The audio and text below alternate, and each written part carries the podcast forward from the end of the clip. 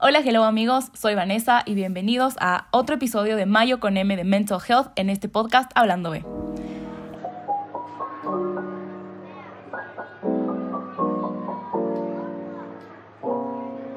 Los temas slash trigger warnings de este episodio es un trastorno de la conducta alimentaria llamado trastorno por atracón. El día de hoy estoy con una amiga mía, ella es Andrea, y vamos a estar hablando un poco sobre eh, más temas de mental health awareness, obviamente, porque eso se trata toda esta serie, pero este es un tema que a mí me parece demasiado importante tocar y logré conseguir una persona increíble con la que podemos hablar de esto. Así que, welcome, Andre. Este es tu espacio, es un espacio seguro.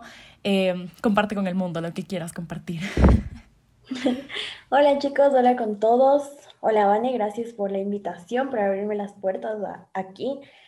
Como tú dices, contar estas historias, contar nuestra vida personal es de valientes me gusta full que abras este espacio, la verdad estoy muy contenta, estoy muy feliz. Yo aquí les voy a hablar un poquito de algo que casi no se habla y que posiblemente mucha gente no sepa, porque hay tanta desinformación, al menos aquí en Ecuador, no hay tanta psicoeducación, no hay tanto chance de saber qué le está pasando a mi mente o qué me está pasando a mí, qué le está pasando a mi salud emocional, qué, me está pasando. Y ese era yo, o sea, yo no sabía qué me pasaba, qué es lo que me estaba sucediendo, qué, qué pasaba en mi mente, qué pasaba con mi cuerpo, porque yo lo veía demasiado cambiante a mi cuerpo. A ver, para ser más concretas, yo les puedo decir que yo pasé o estoy pasando por un problema de un trastorno alimenticio del cual casi nadie habla, porque aquí la gente conoce la bulimia y la anorexia y no hay más. Es un trastorno atracón, que es cuando las personas comen y comen y comen, y a diferencia de los atracones que hay en la bulimia, las personas con este trastorno prefieren no vomitar, pero simplemente se sienten mal con su cuerpo, lloran y, y no les gusta lo que ven en el espejo y al hacer esto, a tener esta conducta, no eres consciente de lo que estás haciendo, simplemente es un impulso, de, es un impulso que simplemente es como si manejara tu ser, tu cuerpo. Y ya, eh, esto básicamente va a ser mi historia de hoy. Y más que nada espero que ayude a varias personas que, que pasen por esto, porque es algo que no se habla y que mucha gente no entiende qué pasa. Se siente tan mal, en verdad, pero yo me di cuenta escuchando a otras personas también. Entonces espero hacer esta ayuda para los demás. Y también me di cuenta en mi clase de psicología, pero eso, eso más que nada. Mm, a ver, les voy a contar un poco sobre, sobre cómo nació, un poco, cómo me di cuenta más que nada, cómo empezó mi historia, todo esto. Yo creo que eh, todo empieza con cumplir prototipos o etiquetas que tú ves en redes sociales o en algún tipo de industria a la cual quieres alcanzar. Entonces, la verdad es que yo empecé, empecé desde muy chiquita sin darme cuenta. A veces comía de más, eh, me empachaba, em, comía hasta que mi cuerpo en realidad, o sea, quería vomitar. Pero yo misma decía como que no, no quiero vomitar porque aparte de eso, yo detesto el vómito, o sea, no, no, no, eh, no, estoy full asquienta y no me gusta, simplemente no. Entonces pasó el tiempo, pasó el tiempo, fui creciendo y subía y bajaba de peso, y subía y bajaba de peso, y me di cuenta que dentro de mi mente también estaba diciendo, quiero bajar de peso, quiero ser delgada, quiero tener esta contextura, quiero lograr esto, quiero lo otro, quiero tener más, más pompis, no sé. Entonces yo estaba queriendo ser un estereotipo de, mm, de, mujer que se vende muchas veces en las redes sociales. Entonces lo que yo empecé a hacer es demasiado ejercicio también.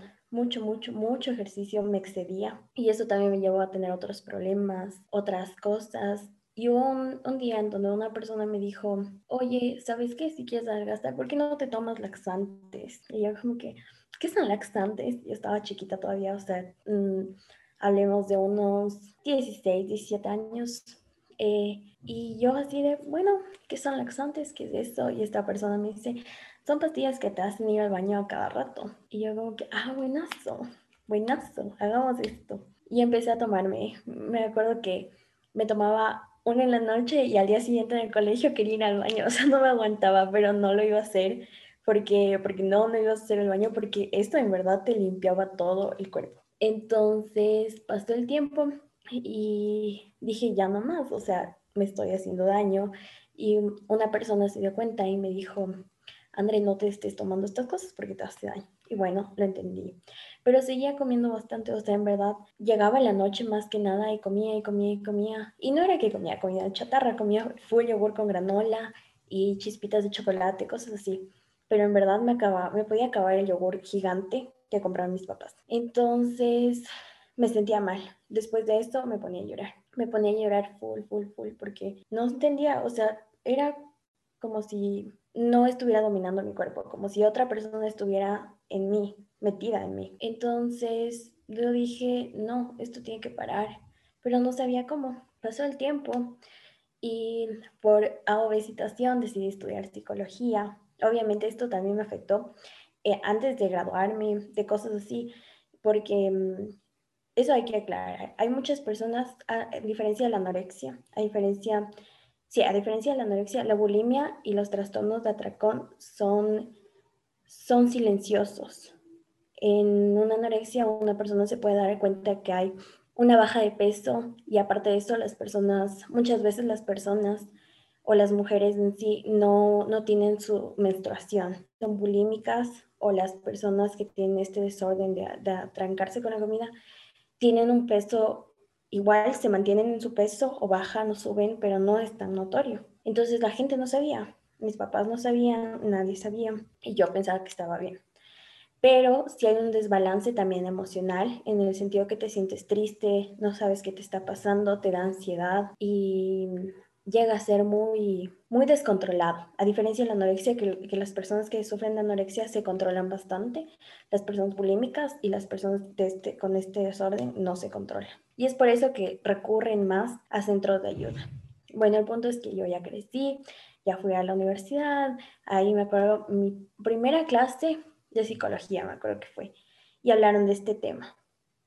Y yo me identifiqué porque te decían, ah, tienes que tener tal, tal, tal, tal cosa. Y yo sí tengo toditas de esas. Entonces, ¿qué hago? Entonces, ah, fue un día que, que cogí y me armé, me armé, porque en verdad es tan, tan serio decir, miren, me estoy sintiendo así. Entonces hablé con mi mamá. No, primero hablé con mi papá y le dije, verás, papá, a mí me pasa esto.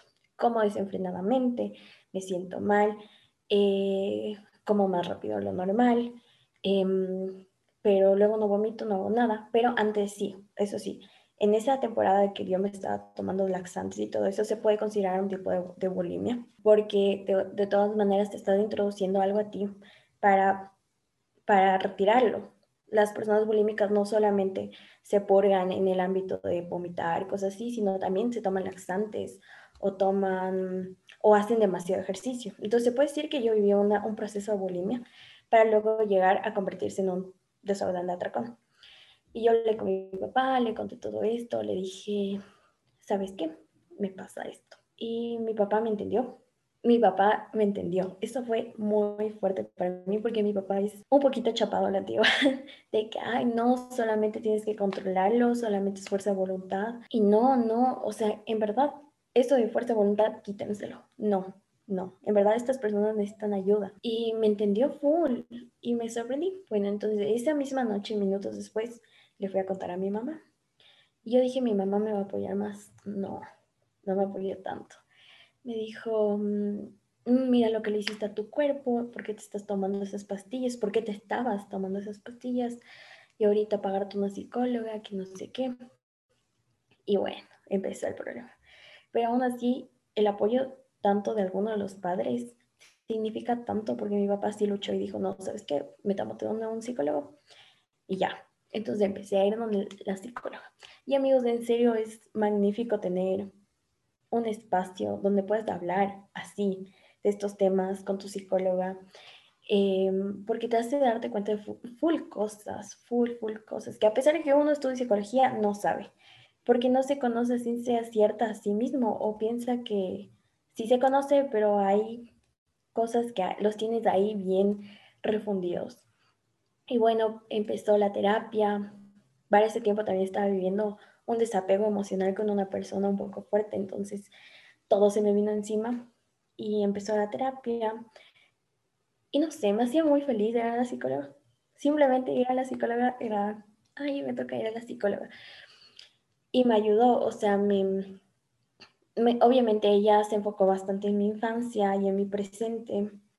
Em, y más que nada en esta terapia que se llama la silla vacía o la silla, la silla caliente, no sé si han escuchado, que básicamente se trata de hablar con personas que ya no están o con personas con las que sí están, pero no puedes hablar. Y hablas con ellas para pedirles perdón o para perdonarte a ti mismo. Entonces, esa terapia también me ayudó bastante.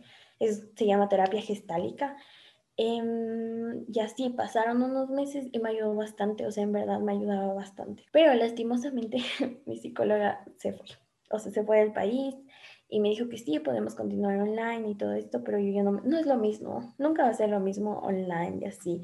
Obviamente ya por las circunstancias nos toca adaptarnos, pero en, ese, en esa época no era necesario tener online, o sea, sí podía hacerlo presencial, pero ella se había ido, me había dejado.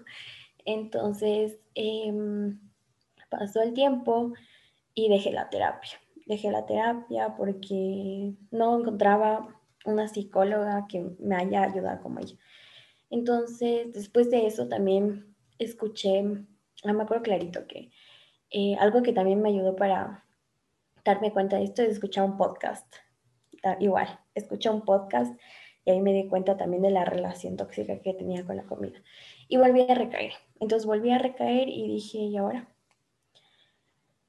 Y ahora entonces, em, pues ni modo, comía full, o sea, me gustaba tanto la avena, que me cavaba toda la fonda de avena eh, con chocolate, cosas así. Y ya no había psicóloga. Entonces otra vez retomé yo sola. Fue difícil, era como que sí voy a tratar de, de mentalizarme, de estar, o sea, algo que me dijo esa psicóloga es que tengo que estar aquí y ahora. Cuando las personas comen así, es porque no se encuentran en el presente, o están viviendo bien en el pasado, o están pensando full en el futuro. Entonces yo dije, ah, bueno, entonces, y comenzaba a saborear las cosas, comenzaba a saborear como que mm, esto se, siente así, esto sabe a, a chocolate, esto sabe no sé a qué, cosas así. Es como, tienes que ser un marciano ya. Y un marciano que viene a la Tierra va a conocer la comida del Ecuador, digamos. Entonces tú coges una cuchara y te ves representado en el marciano y vas a saborear y vas a decir, primero esto se come o no se come, se huele o no se huele, se mete a la boca o no se mete a la boca. Y empiezas a saborear. Entonces comencé a aplicar todo esto, pero igual, me di cuenta que no estaba funcionando, que en verdad necesitaba ayuda. Así que después de mucho tiempo, mucho tiempo, después de eso ya fue cuarentena. Em, fue y después ya nos dijeron como que ya pueden ir saliendo. Eh, mi papá decide meterme a una terapeuta holística y me ayudó bastante otra vez. Y aquí fue donde más me gustó el hecho de que ella se basara netamente en la relación que yo tenía con mi mamá, mi papá, y una relación tóxica de por ahí, que lo prefiero no hablar, pero más que nada se basaba en perdonar, sí, más que nada era eso, perdonar, porque yo tenía muchas heridas no sanadas y mm, esas heridas no sanadas se reflejaban en mi forma de comer, que llenaban un aparente vacío que yo tenía en mi corazón, o, o que simplemente no estaba bien con mi feminidad, no me acuerdo si se dice, bueno, la cosa es que no estaba bien con mi lado femenino, eh, porque tenía, de alguna forma tenía un rechazo a mi mamá, es un poco fuerte decirlo, pero había ese rechazo. Y las personas que tienen estos trastornos alimenticios, em, de alguna otra manera, es porque no hay una buena relación con la mamá. Me acuerdo perfectamente que un día leyendo un, un libro que nos mandaron en una materia de la U, decía que según el psicoanálisis, em, uno de los factores que causa que una persona tenga un trastorno alimenticio es que no haya lactado de la mamá. O sea, tal vez si tú no lactaste de tu mamá, cosas así, eh, puede ser que tengas estos problemas. Y entonces ahí era como que yo no, porque yo no tuve chance de tomar leche de mi mami, eh, porque mi mami pasaba trabajando, eh, no estaba conmigo desde muy pequeña. Y todos estos factores afectan a tu psiquis. Entonces, fue muy duro perdonar, o sea, crear un ambiente de perdón con mi mamá. y con mi papá también y con otras relaciones. Lastimosamente todavía estoy en proceso, bueno, no sé si lastimosamente, por suerte más bien agradezco que, que mis papás me den el chance de, tener, de, de estar en este proceso de sanación, porque eso sí, muchas veces las personas que tienen esto tal vez no se curan, pero se, se tratan, se tratan porque siempre puede haber una recaída. Y, y, está bien. Y el problema conmigo es que yo pensaba, o quiero más bien, que el proceso sea lineal, o sea, que todo me salga bien, que no existan recaídas, pero eso es un, una utopía. A la final va a pasar. Y ahí me desespero, ahí me frustro, ahí digo, chuta, o sea, ya me recaí. Y conmigo es todo nada, yo tengo ese pensamiento de todo nada. Y si ya la fregué, la sigo fregando más. Y no está bien, no está bien. Eso también estoy trabajando conmigo misma. Eh, la cuarentena sí me afectó bastante. No al principio, pero actualmente me está afectando bastante, creo yo. No sé, tal vez porque al principio lo manejaba de diferente manera, ahora ya no, no lo sé. Eh, y ya, o sea, esto, esta es mi historia personal. Obviamente después de todo esto hubo momentos donde me sentía, fue triste, no quería levantarme de la cama, no quería hacer nada, no, simplemente quería echarme en la cama y levantarme luego a comer y me atrancaba con comida. Ah, también me ayudaba full, full, full, va a sonar chistoso, pero en TikTok encontré full personas que, que habían sufrido de esto, del trastorno de atracón, o, ajá, eh, y ellas justo hablaban de cómo se superaba esto y decían muchas veces, sí, se necesita ayuda de un psicólogo, pero también de un nutricionista. Y ahí fallé yo tal vez, porque yo no estoy acudiendo a un nutricionista, ya sea por falta económica, por todo esto. Y también son cambios cognitivos de tu cerebro, cambios de pensamiento que, que tu psicólogo te puede ayudar a crear. Tipo, me acuerdo una vez de una chica en TikTok que decía, ¿sabes cómo estás superando el trastorno atracón? Eh, lo superas cuando cuando te das cuenta que no vas a disfrutar verdaderamente de esta comida. O sea, lo que ella decía que le había pedido un pollo a la mamá, pero ella tenía ganas de avena en ese momento. Entonces ella dijo, no, no voy a comer la avena, porque si no, si me traen el pollito, yo ya no voy a disfrutar. Entonces, desde eso, el hecho de que comer tiene que ser disfrutar, porque ya no, el placer, el placer por comer es real. Eh, cuando comemos, segregamos dopamina, entonces eso es importante, tener esa relación con la comida, una relación sana, es sumamente importante. Wow, o sea, es que estoy, tocaste tantos puntos. Primero acabo de aprender tantos, estoy en shock, así. Eh, acabo, literalmente acabo de tener un masterclass de como que el trastorno de atracón. Pero, a ver, algo que, que, me parece interesante, creo, es, por ejemplo, el, el hambre emocional. Eso también sé que, que como que es no sé si un problema, pero algo que pasa mucho, sobre todo ahora en la cuarentena, que uno está aburrido y dice como que, ah, bueno, voy a la despensa, voy a la refri, veo que hay y empiezo a comer y como que comer sin hambre es, no sé si no, no sé cómo ponerle un, como que un tag a eso, pero como que comer sin hambre no es lo mismo que comer con hambre y no es, el mismo, no es la misma satisfacción. Y también creo que a veces es difícil cachar como que cuando tengo hambre y cuando no tengo. O sea, a mí me pasa full, como que, de, que no sé si tengo hambre o si solo estoy aburrida. Exacto, exacto. O sea, más que nada, ahorita la gente. El, el problema es con esto, es que la gente no sabe, ¿cachas? O sea, como tú dices, no sabe que es un hambre emocional, que es hambre fisiológica porque no se da psicoeducación o en verdad como que ahorita el boom de la salud mental es ahorita, porque antes no había. Entonces, ajá, comer solamente porque estás aburrido es una hambre emocional. Eh, entonces, ahí lo que, lo que podríamos hacer o lo que la gente podría hacer es simplemente hacer una serie de preguntas. No me acuerdo exactamente cuáles fueron, fueron las que me mandaron a mí, pero era tipo, em, ¿me comería una taza de brócoli en este momento? ¿O mm, solamente quiero un antojo de dulce. Me explico algo así, como que reemplazar lo que menos te gusta. Decir, ¿en verdad tengo hambre o en verdad solamente estoy aburrida? Porque si en verdad tengo hambre, en verdad tengo muchísima hambre, yo me como un plato de hígado, que es asqueroso para mí, pero si en verdad una, una persona tiene hambre, se come esto. Eso más que nada, con eso puede diferenciar.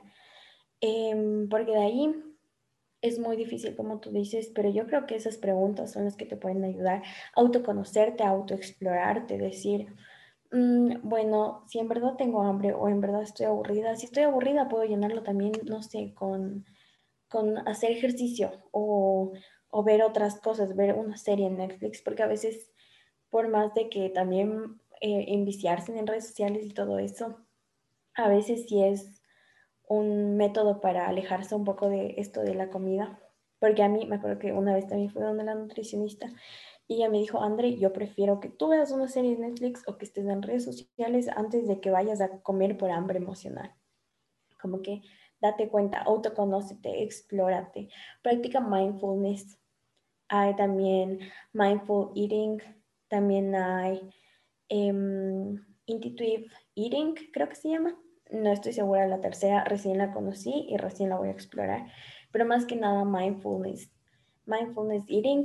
Y hay videos en YouTube que te pueden guiar, tipo, te dicen, a ver, ahorita justo lo del marciano. Hay videos que justamente hablan del marciano que dicen, ahora, eh, coge, no, y te hacen practicar primero con una almendra o con una mm, uva, lo que sea.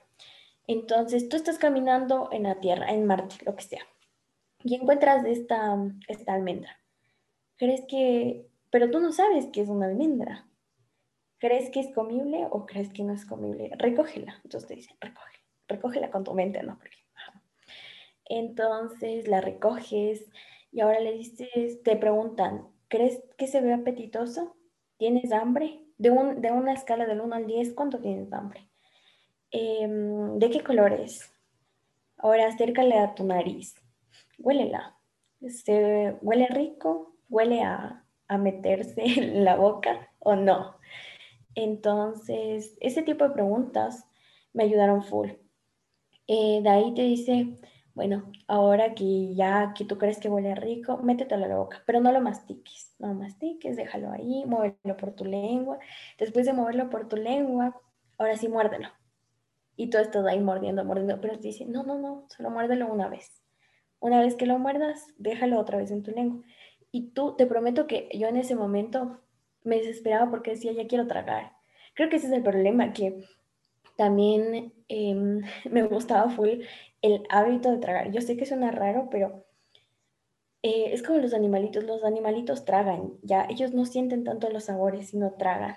Y ese es el problema con, con, algunas personas que no nos enfocamos en disfrutar el momento, sino en tragar, ya, rápido.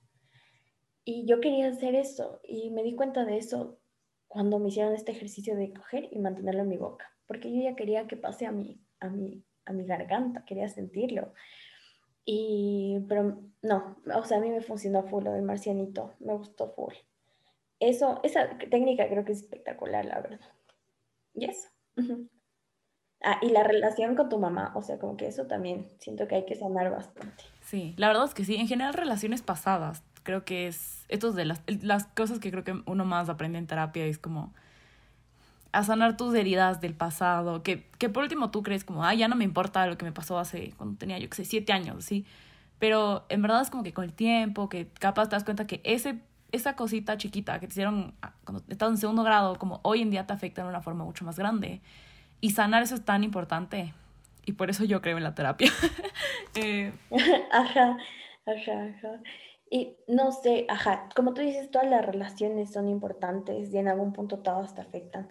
Pero yo sí creo que la relación entre padres e hijos es muy fuerte y también siento que antes las relaciones entre padres e hijos, o sea, de nuestra generación, de la generación de nuestros padres, no eran tan afectivos, o en mi caso no lo fueron tanto, porque pasaban más trabajando, pasaban haciendo otro tipo de cosas y, y esto afecta, o sea, es tan increíble el impacto que tienen cuando uno ya es adolescente o cuando ya es adulto.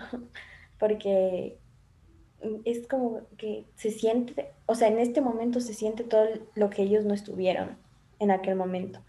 Y sí, hay relaciones que también te afectan, como el hecho de que de ley alguna persona, algún amigo por gracioso, ¿no? Te dijo gorda alguna vez. A mí se me metió tanto eso también, entonces a mí me afectó full en eso. Y yo decía, no, tengo que bajar de peso. O a las flaquitas cuando les dices, ay, es que tú no comes. Y, es como que, o sea, ¿qué haces tú opinando del cuerpo de otros? No, porque se queda en la mente, o sea, quien me lo niegue, se queda en la mente. Igual las tías, las tías que de alguna otra manera te dicen, ay, mi hija se ha engordado o mm, está de, de darle de comer en mi casa porque usted está bien flaquita, cosas así. No, no, no. Todo eso se acumula en algún punto. Todo eso se acumula en algún punto y explota. Explota tanto que puede llegar a causar estos desórdenes. Es muy fuerte lo que las palabras pueden llegar a decir, porque no se quedan en el aire, jamás se quedan en el aire. Las palabras siempre fluyen hacia alguien o hacia algo. Ley de la atracción también. Entonces, eso, eso. Y algo más importante te iba a decir. Ah, que también esto es un tabú, como que si solo las niñas le dieran, como que solo, si solo las niñas tuvieran esto. Pero el trastorno de atracón da más a hombres que a mujeres. Pero nadie se da cuenta, porque nadie habla de esto. O sea, hay una proporción de 3 a 4, 3 mujeres, 4 hombres, que les da.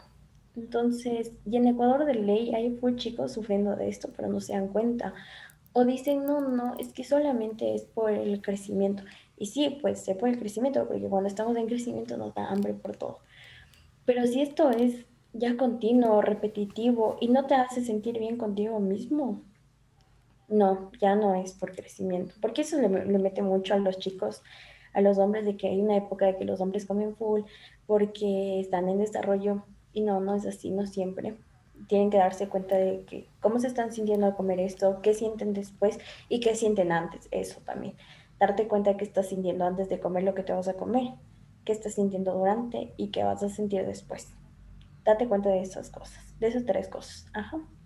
Sí, eso también, a mí me parece tan importante, digamos, la salud mental en hombres, porque por último es algo que como que sí se está hablando más, pero también se le está poniendo género y no es algo solo de mujeres, no es que solo las mujeres tienen trastornos de todo tipo y también como en general creo que siempre se ha hablado de que, ay, sí, las mujeres les da anorexia porque quieren ser flaquitas, igual que las modelos, como, o sea, sí pasa porque como mujeres es súper difícil crecer en un mundo tan, tan de redes sociales, tan que creciste viendo a las modelos y como todas eran flaquitas y los Victoria's Secret shows y, o sea, como que sí, sí es difícil, es súper fácil compararse, súper fácil decir, chuta, yo tengo unas changas enormes y me quiero morir siempre que me veo al espejo, pero también es un trabajo que tiene que hacer uno de sentarse y ser como, a ver, todo bien con mis changas, ya, tranqui. Pero en general, yo creo que también se tiene que empezar a hablar esto de hombres. O sea, yo justo creo que hace dos semestres iba a hacer un, como que todo mi trabajo final de una clase en que, por ejemplo, no existen modelos plus size en hombres. Hay muy pocas marcas que los usan. Y para los hombres también se les vende esta imagen de que todos tienen que tener, o sea, tienen que estar super ripped, tienen que tener los hombros del tamaño de una refrigeradora, tienen que ser altos, tienen que ser tucos. Y que no, o sea, y también como que todos, todos tenemos mente, todos podemos tener algún problema y está bien tener esos problemas, pero también como que tenemos que empezar a hablar de esto, tenemos que empezar a hablar de que a los hombres también les puede pasar, a los hombres también les puede dar y también está bien que busquen ayuda, o sea, ya estamos yo creo que ya estamos mucho más de edad de la época de nuestros papás, en las que sí, nuestros papás les enseñaban que los hombres no lloran, que los hombres siempre tienen que ser fuertes, que ni sé qué, que ni sé cómo, que ya, ya pasamos eso, como ya. o sea, actualicémonos. Exacto. ya es 2021, ¿no? Exacto. Es, sí, pero es complicado, es complicado, porque ahorita desde, o sea, yo sé que ya no, ya no es la época de nuestros papás y cosas así, pero a veces yo siento que también hay hombres que se suprimen, no sé si es la palabra, a pensar así, de esa manera de que, ah, no, a mí me está pasando esto, hay que afrontarlo. O muchas veces no expresan en sí lo que están sintiendo o lo que les molesta a los hombres porque, no sé, no sé por qué no lo hacen muchas veces para aparentar ser un poco más duros y esto afecta emocionalmente y esto que me acabas de mencionar de que no hay hombres plus size, no sé, me quedé loca porque nunca lo había pensado en la vida. En verdad, jamás me había puesto a pensar y es verdad. Y de hecho, eh, yo no sé si sabían, pero los hombres tienen más tendencia a tener intentos de suicidio, pero completar el suicidio en, sí. Las mujeres em, no, muchas veces no logran completar, pero los hombres sí eh, se suicidan. Y es una realidad que afecta más que nada ahorita, más que nada en esta pandemia. Y yo no sé, no, no, no me quiero animar a, dar etiquetas o cosas así debido a qué se debe, pero yo sí creo que es algo instalado, instalado, ¿cómo se dice? bueno, algo puesto por, por mm, esta creencia de que los hombres tienen que comportarse así y las mujeres tienen que comportarse así. Así de simple. Y no es así, hay que quitarnos de eso, pero como te digo, es difícil, al menos aquí en Ecuador sigue siendo un poco difícil. Eh, pero yo creo que vamos bien. O sea, yo creo que nuestra generación es, es una bestia, la verdad. Sí, la verdad es que sí. Como que veo nuestra generación y somos un poco más de mente abierta. De decir, esto es así, esto es asado, así cocinado. Y no nos debería afectar lo que dice nuestras generaciones anteriores. O sea, en verdad yo pienso que estamos haciendo un buen trabajo. Yo pienso que vamos a ser buenos padres, la verdad. Bueno, sí, están planeando ser padres. Y que, no sé, no sé, yo sí pienso que vamos a ser buenos padres o no vamos a ser padres, pero una de dos. si es que hay planeta para tener hijos. Eh, no, pero sí, yo también, la verdad, y como te digo, un poco mi propósito de toda esta serie es simplemente poner allá afuera y que capaz, en, o sea, tú escuchando esto en ti, súper adentro, digas como que, ay, no sé, yo alguna vez me sentí así. No significa que tengan trastornos, no significa que nada de esto, pero como que no sé, capaz, ay, sí, yo alguna vez también sentí esto y empezar a ese diálogo interno contigo, decir como que, ok, yo sentí esto, ¿por qué? ¿Cómo fue? ¿Cómo ni sé qué? ¿Necesito ayuda o no necesito ayuda? ¿O capaz solo tengo que desahogarme con un amigo? Nada, echemos una ronda de código y se nos pasa, o sea, como que... O igual con tus amigas, decir como que, Andre, chuta, ¿qué día de la basura tuve? Y que tú me digas, sí, ¿sabes qué? Así es la vida, bro, pero ya nada. O en verdad, como que, amiga, anda. Por favor. Sí, o sea, la idea es, es esto, es como simplemente poner este diálogo, poner esta carta sobre la mesa y ya el, o sea, el, que le toque el siguiente turno, el turno es de esa persona y pueden hacer lo que quieran, pero yo ahorita quiero ponerles esta carta y me encanta haber podido hablar contigo, André, porque estamos poniendo otra carta que no se toca o que la gente simplemente no sabe, no sabe que existe, porque no saben. Porque sí, porque así, así es esto. Pero, pero bueno, y de eso se trata, de solo hablarlo. Aquí tampoco somos expertos. Bueno, Landra algún día va a ser experta. Eh, en, en, un año posiblemente. si todo sale bien.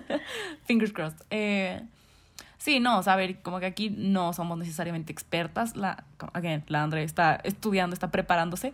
Eh, no es que estamos aquí diagnosticándoles a todos los que escuchan, no, simplemente estamos compartiendo algo que a mí me parece hermoso. Andrea, otra vez te aplaudo, te abrazo a la distancia, eh, porque sé que, que toma huevos eh, hablar así abiertamente de, de, tu vida personal de esta manera. Eh, y te admiro mucho, créeme que te admiro mucho por la, la fluidez con la que lo haces. Siento que eso también dice mucho de cómo tienes tú, por lo menos, cogido al toro por los cuernos. Sí, aunque sí es difícil, amigos, porque yo antes hablaba de esto y lloraba o sea, en verdad lloraba. Y, o sea, en verdad, ahorita, si una persona está escuchando esto y se siente identificado y en verdad siente que no da más con la, su relación con la comida, háblenlo, háblenlo así sea con su mejor amigo. Porque decirlo y aceptarlo es parte del proceso, es el primer paso. O sea, una vez que ustedes lo aceptan y ya.